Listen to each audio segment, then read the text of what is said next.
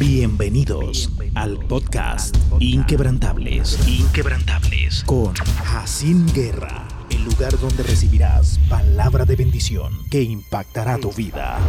Este espacio está hecho especialmente para tu generación, así que no te lo pierdas y recuerda compartirlo con los demás. Soy inquebrantable. ¿Y tú?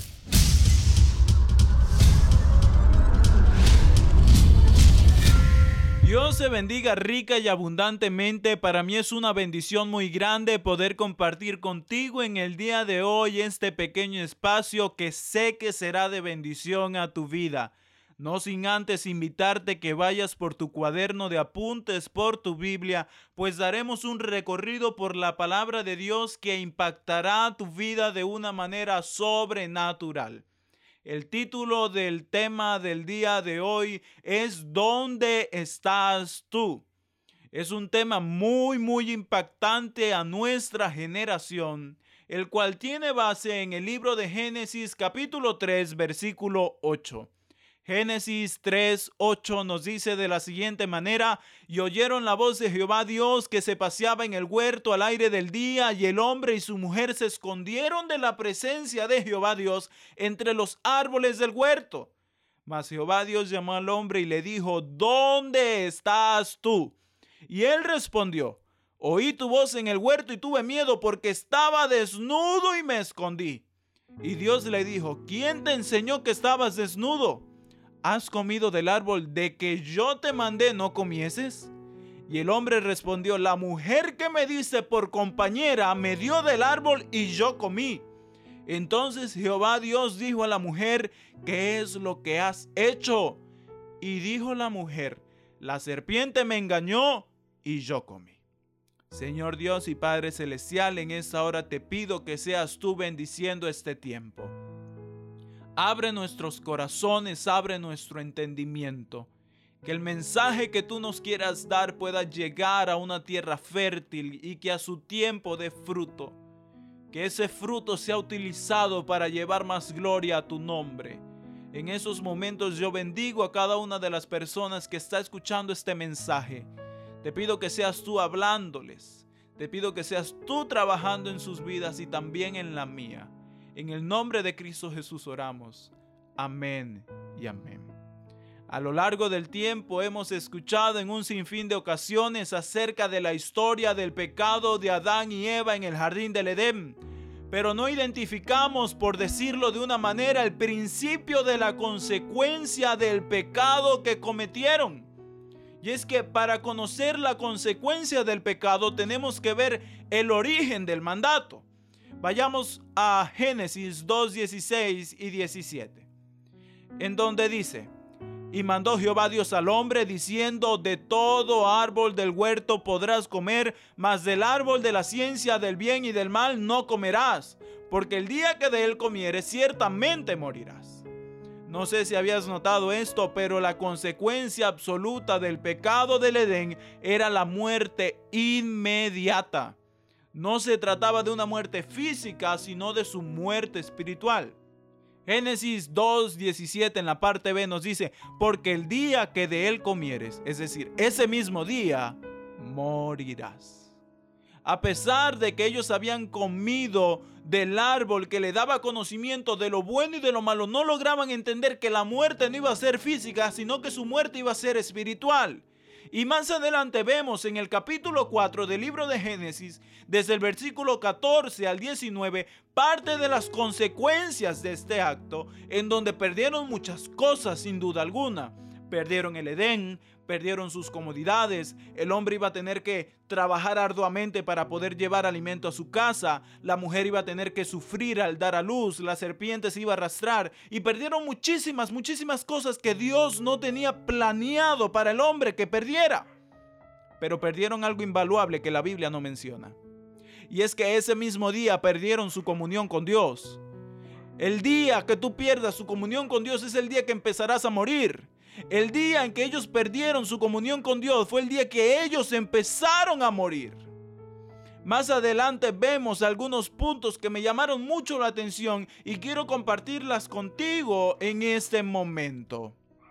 Uno de los puntos que me llama mucho la atención es que Dios está interesado en mi estado espiritual. Eso lo vemos en Génesis 3:9, en donde Dios dice, y mas Jehová Dios llamó al hombre y le dijo, ¿dónde estás tú? Es una pregunta normal dentro de los hombres. ¿Dónde te encuentras? ¿Cómo te sientes? ¿Qué estás haciendo? Son preguntas casuales para personas finitas, pero tenemos que recordar las cualidades o los atributos de Dios. Y es que Dios es un ser omnisciente, que todo lo sabe. Y también es un Dios omnipresente, que está en todo lugar. Siempre ha sido así, no han sido atributos que se estrenaron hace dos o tres semanas atrás. No, esa ha sido la esencia de Dios desde la eternidad y por la eternidad. Entonces, si Dios es omnisciente y si Dios es omnipresente, ¿por qué le preguntó a Adán dónde estaba? Y es que Dios estaba interesado en continuar con su comunión con Adán. Dios estaba interesado en cuál era el estado de Adán. Él estaba preguntándole de una u otra manera, ¿dónde estás? ¿Qué te pasó? ¿Cómo te sientes? ¿Qué fue lo que hiciste? Porque Dios es nuestro buen pastor que cuida de nosotros. Dios nos creó por amor y a causa de ese amor nos sigue cuidando día tras día. El Salmo 103 nos dice, reconoced que Jehová es Dios. Él nos hizo y no nosotros a nosotros mismos. Pueblo suyo somos y oveja de su prado. El salmista nos dice, Dios fue el que nos hizo como Él nos hizo, Él es el que cuida de nosotros. No podemos cuidar de nosotros mismos porque ni siquiera fuimos capaces de crearnos. Somos su pueblo y somos sus ovejas. Como buen pastor, Él está interesado en qué estado estamos nosotros. Pero pasaba algo en ese momento, y es que Adán ya se había separado de Dios. En el momento en que Él se aparta, en el momento en que Él se esconde, ya Él se estaba separando de Dios. Como dice Primera de Corintios 6, 17, pero el que se une al Señor, un espíritu es con Él. Si Adán hubiese estado en ese mismo espíritu con Dios, Dios ni siquiera le pregunta en dónde se encuentra, pues Adán hubiese estado presente en el lugar donde él lo buscaba continuamente. Dios ni siquiera le pregunta cómo te encuentras, pues Adán lo hubiese dicho por su propia boca en lugar de esconderse. En el segundo punto que me llamó la atención y es que Dios está interesado en lo que hago. Sí, Él está interesado en lo que hacemos. Lo vemos en Génesis 3:11. Y Dios le dijo, ¿quién te enseñó que estabas desnudo? ¿Has comido del árbol de que yo te mandé no comieses? Si Dios no estuviera interesado en lo que Adán hizo, no le pide explicaciones. Esas explicaciones no eran necesarias. En el momento en que Dios ve que Adán se esconde y que Adán le dice, es que yo estaba desnudo, Dios dice, ok, ya él comió del árbol de la ciencia del bien y del mal. Dios no necesitaba explicaciones. Dios no necesita nuestras explicaciones pero Él está interesado en lo que nosotros hacemos. Él nos pide que nosotros seamos santos, que nos guardemos para Él. Levítico 20, 26 nos dice, habéis pues de serme santo, porque yo Jehová soy santo, y os he apartado de los pueblos para que seáis míos. Hay ocasiones donde llegas a algún lugar y no te sientes bien recibido es la primera vez que llegas allí y ni siquiera entiendes por qué no te reciben bien si no has tratado con nadie, no has hablado con nadie y no tienes ningún tipo de relación con ninguna persona. Y es que simplemente no vas a ser compatible con esas personas porque Dios se ha apartado para que seas parte de su pueblo. Van a haber lugares, van a haber ocasiones en donde simplemente tu espíritu no va a coincidir con el de ellos porque ya Dios se ha tomado como parte de su propiedad y lo que hay en ti va a diferir con lo que hay en ellos. Y hay algo muy importante referente a eso y es que Dios está interesado en lo que hacemos y también en lo que hacemos y lo que tiene influencia en los demás. Génesis 4:9. Mira este pasaje. Y Jehová dijo a Caín, ¿dónde está Abel tu hermano? Y él respondió, no sé. ¿Soy yo acaso guarda de mi hermano? Esta pregunta de Génesis 4:9 ¿no se te hace similar a algo que acabamos de leer?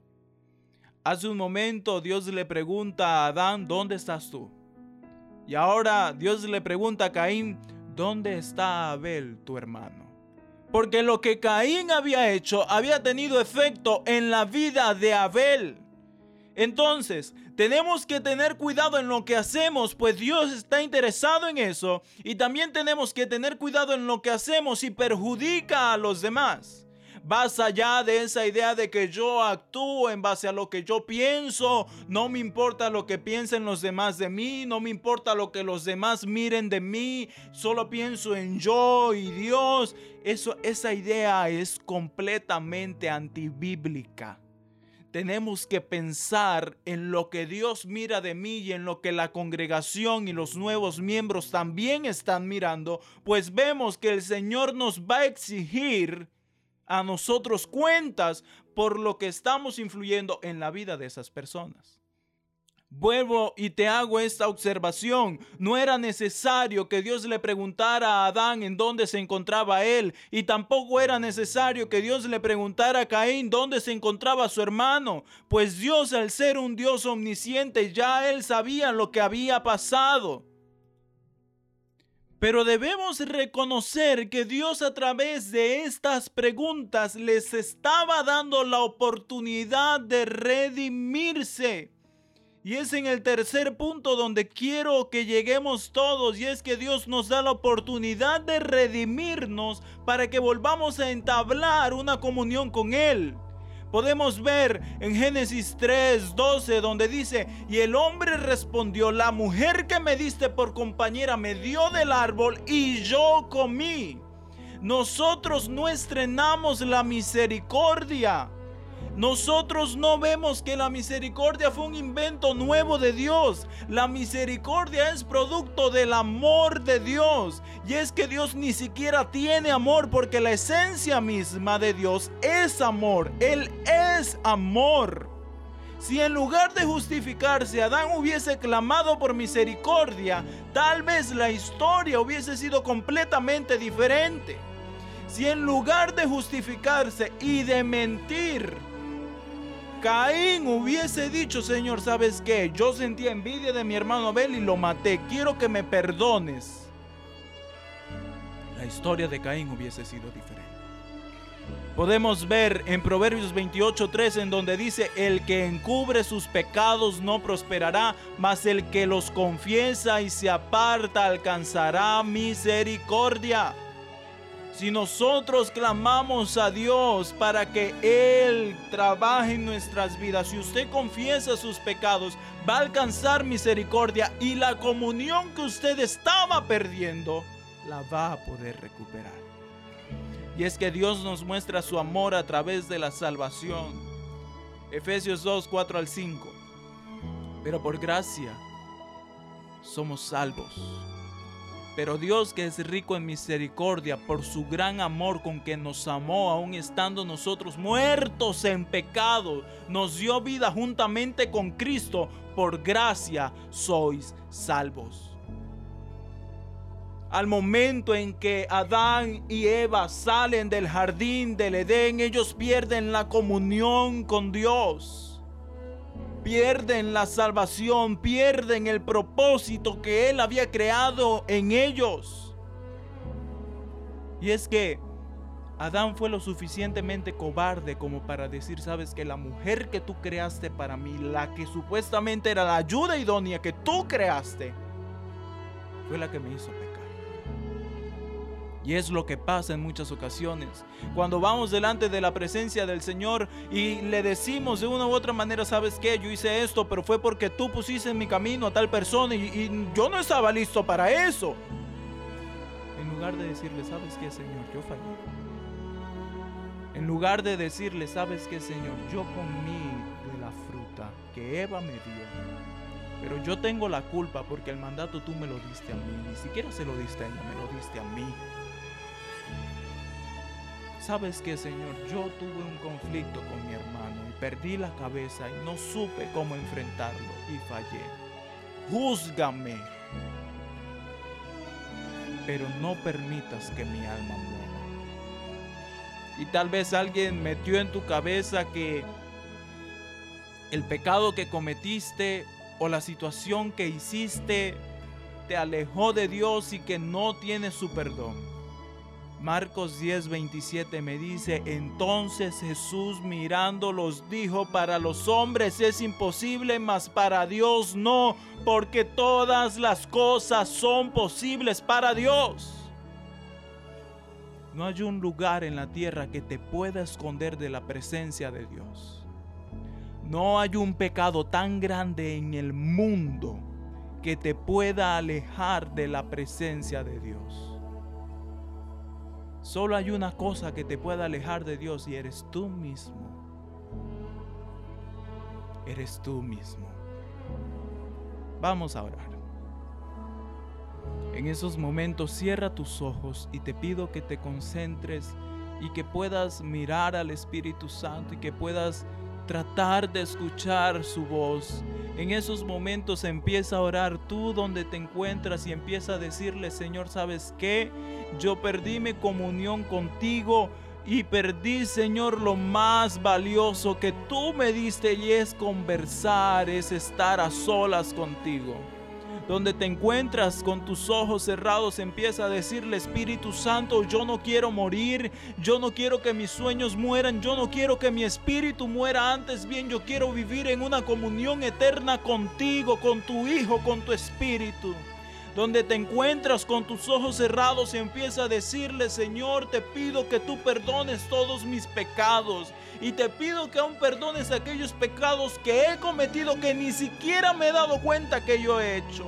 Señor, te pido que tú entres en mi vida y trabajes de la manera que tú quieras trabajar, donde tú te encuentras, empieza a decirle al Espíritu Santo de Dios, Espíritu Santo, te pido que tú trabajes de una manera única y especial en mi vida. Examina mi corazón porque es engañoso sobre todas las cosas. Señor Dios, en esos momentos te pido que seas tú trabajando en mí.